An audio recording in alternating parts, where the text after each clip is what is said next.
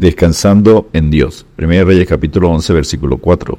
Y cuando Salomón era ya viejo, sus mujeres inclinaron su corazón tras dioses ajenos, y su corazón no era perfecto con Jehová su Dios, como el corazón de su padre David. ¿Qué es la apostasía? Es el acto por medio del cual una persona que ha profesado creer en Cristo se aparta y rechaza deliberadamente la verdad revelada en la Escritura. Es abandonar y rechazar de manera deliberada la fe en Dios, desertar, traicionar, apartarse, alejarse de Cristo, de la palabra de Dios, de la fe de manera voluntaria y consciente. La apostasía bíblicamente pudiéramos definirla como el espíritu que opera en los hijos de desobediencia. Efesios 2.2. La apostasía es una de las señales antes del arrebatamiento de la iglesia y luego se manifestará el anticristo como enseña 2 Tesalonicenses 2.3. Nadie os engañe en ninguna manera porque no vendrá sin que antes venga la apostasía y se manifieste el hombre de pecado, el hijo de perdición la apostasía se manifestará en los postreros días con las falsas doctrinas, según 1 Timoteo 4.1, pero el Espíritu dice claramente que en los postreros tiempos algunos apostatarán de la fe, escuchando espíritus engañadores y a doctrinas de demonios. Es importante aceptar a Jesucristo como nuestro Señor y Salvador, pero también es importante perseverar en la fe hasta el final y alcanzar la vida eterna.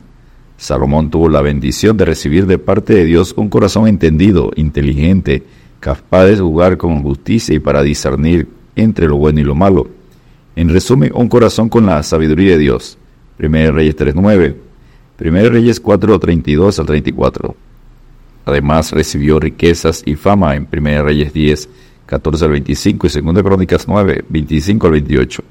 Edificó el primer templo, que fue una de las siete maravillas del mundo antiguo.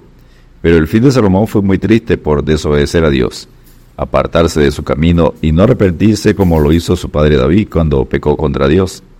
Jesucristo afirma, más el que persevere hasta el fin, éste será salvo. Mateo 24:13. Punto número 1, Salomón y segunda advertencia de Dios, 1 Reyes 9, versículos 1 al 9. Luego de Salomón edificar, dedicar el templo a Dios y bendecir al pueblo, Dios aparece por segunda vez para confirmar la oración de dedicación y para advertir a Salomón e Israel que no se desviaran a la idolatría, porque si no su presencia se apartaría del templo y serían burla para las naciones y llevados en cautiverio. Enseña Jesucristo, el que me ama, mi palabra guardará. Y mi Padre le amará y vendremos a él y haremos morada con él. Juan 14, 23. Punto número 2. Salomón desobedece a Dios. Salomón tuvo muchas esposas, prohibido en Deuteronomio 17, 17, porque dicha práctica apartaría del Señor el corazón del rey y desviaría a Israel a, la idolatría. Salomón tuvo 700 mujeres reinas y 300 concubinas, y sus mujeres desviaron su corazón. Y cuando Salomón era ya viejo, sus mujeres inclinaron su corazón tras dioses ajenos, y su corazón no era perfecto con Jehová su Dios, como el corazón de su padre David. Entonces edificó Salomón un lugar alto a Quemos, ídolo abominable de Moab, en el monte que está enfrente de Jerusalén, y a Moloch, ídolo abominable de los hijos de Amón 1 Reyes 11, versículos 3, 4 y 7. La apostasía de Salomón lo llevó a que después que Dios se le apareció dos veces, haber edificado y dedicado el templo de Dios, edificó lugar para los ídolos Quemos y Molot, donde Israel sacrificaba a sus hijos, pasándolo por fuego. Jeremías 32, 35. Dios rechaza toda idolatría y exige exclusividad y fidelidad de sus hijos, porque os celo con celo de Dios pues o es desposado con un solo esposo, para presentaros como una virgen pura a Cristo, según Corintios 11.2. Punto número 3. Salomón y las consecuencias de su pecado. 1 Reyes 11, versículos 9 al 40. Dios se enojó contra Salomón y dijo Jehová a Salomón, por cuanto ha habido esto en ti, y no has guardado mi pacto y mis estatutos que yo te mandé, romperé de ti el reino y lo entregaré a tu siervo. 1 Reyes 11.11.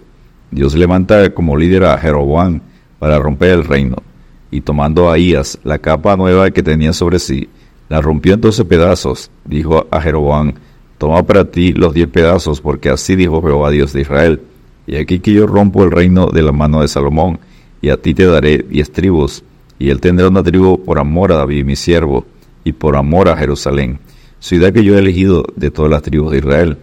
1 Reyes 11, versículos 30 y 31. Por la apostasía de Salomón, el reino se dividió en dos. Israel con diez tribus y Judá con dos tribus, Judá y Benjamín. Ambos reinos tuvieron 20 reyes durante más de 200 años. Solo cuatro reyes, Asa, Josafat, Ezequías y Josías, hicieron lo bueno. El resto se desviaron a la idolatría. El pecado de Salomón llegó a su clímax cuando Acaz rehusó pedir la señal de Jehová, en Isaías 7, versículos 10 al 14, y cuando Manasés hizo pasar por fuego a su hijo, practicó la magia y la adivinación, haciendo pecar a Israel, según de Reyes 21, versículos 5 al 15. El reino de Israel, llamado también Efraín, fue destruido por los asirios, quedando los samaritanos rechazados por los judíos por haberse mezclado con otras naciones. Isaías 28, versículos 1 al 13. El reino de Judá fue destruido por Nabucodonosor y llevado en cautiverio a Babilonia por 70 años, según de Reyes 25, versículos 8 al 21, y según de Crónicas 36, versículos 17 al 21. Perseveremos en la fe hasta el final, como el ejemplo del apóstol Pablo, que a pesar de las dificultades, tribulaciones presentadas en 2 Corintios 11, el versículo 23 al 33, alcanzó el premio supremo de la vida eterna, afirmando, he peleado la buena batalla, he acabado la carrera, he guardado la fe, por lo demás me está guardada la corona de justicia, la cual me dará el Señor, juez justo, en aquel día, y no solo a mí, sino también a todos los que aman su venida. Según Timoteo 4, versículos 7 y 8. Descansemos en Dios.